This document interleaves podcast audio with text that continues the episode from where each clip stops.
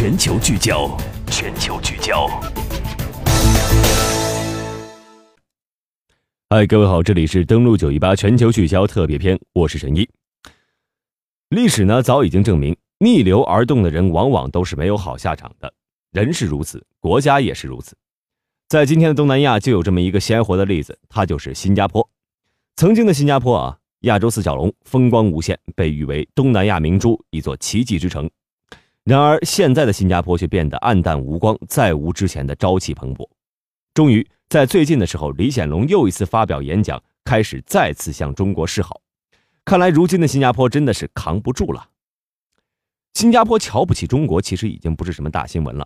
在上世纪八十年代的时候，曾经的新加坡真正的当过咱们中国的老师。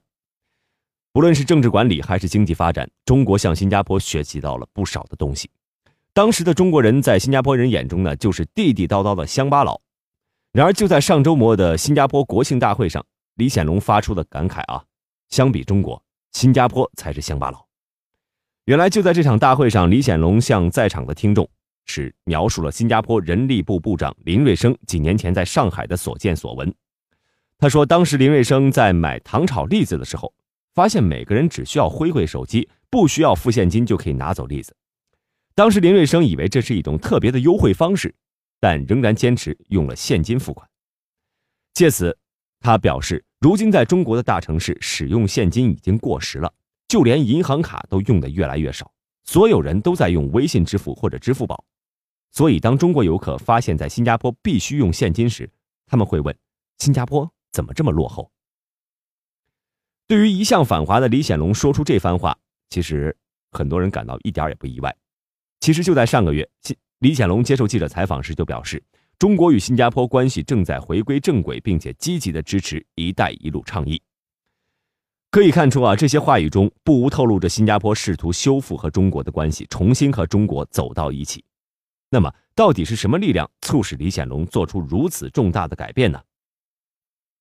首先是美国在东南亚的退场。众所周知，新加坡作为美国在东南亚地区最重要的战略伙伴，曾经是奥巴马极力拉拢的政治盟友。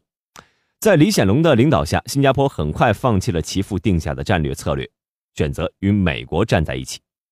遗憾的是啊，新加坡在这次重要的战略选择上，并没有收获应有的东西。无论是 TPP 跨太平洋伙伴关系协定的破产，还是南海仲裁案的失利，都让新加坡损失惨重，并且呢，也彻底走上了中国的对立面。但是这些损失再大都不及美国在东南亚的退场来的大。就在上半年，新加坡还一度对特朗普领导下的美国政府抱有希望，不停地向美国伸出橄榄枝，奢望美国重返亚太、重返东南亚，带领新加坡走向繁荣。然而可惜的是啊，在这半年多的时间里，美国不仅没能重返亚太，就连自己的大本营都烧了起来。如此之下，李显龙的美国梦最终化为泡影，只能再一次改变战略。第二点是中国在新加坡的布局。新加坡之所以如此急于转向中国，除了美国退场之外呢，也源于周边国家的压力。今年以来呢，中国在东南亚影响力逐步上升，一定程度上甚至超过了美国。不管是菲律宾也好，还是马来西亚也好，甚至泰国也好，曾经这几位积极反华的东南亚国家都开始全部转向中国，而且关系还都一点不差。比如说，前一阵子中非合作开发南海油气田资源一事，直接将两国关系推向了新的阶段。菲律宾俨然成为中国南海最重要的战略盟友。再比如，马来西亚一边大力求购中国军火，一边加快修建中马合作铁路，还积极推进黄金港的建设，合作气氛也是相当浓厚。再比如，就在泰国啊。最近透露，今年十月份，中泰铁路有望开建，借此“一带一路”计划将顺利在东南亚生根落地。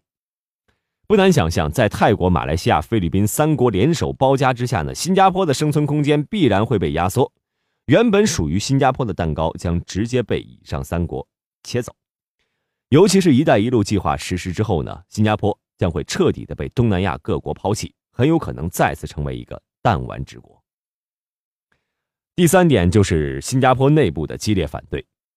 对于李显龙站队美国，新加坡内部呢曾经也有不少反对的声音，但是由于是李家的天下，持反对意见的政客们不得不选择妥协。如今呢，随着李显龙战略的失败，反对的声浪也越来越大。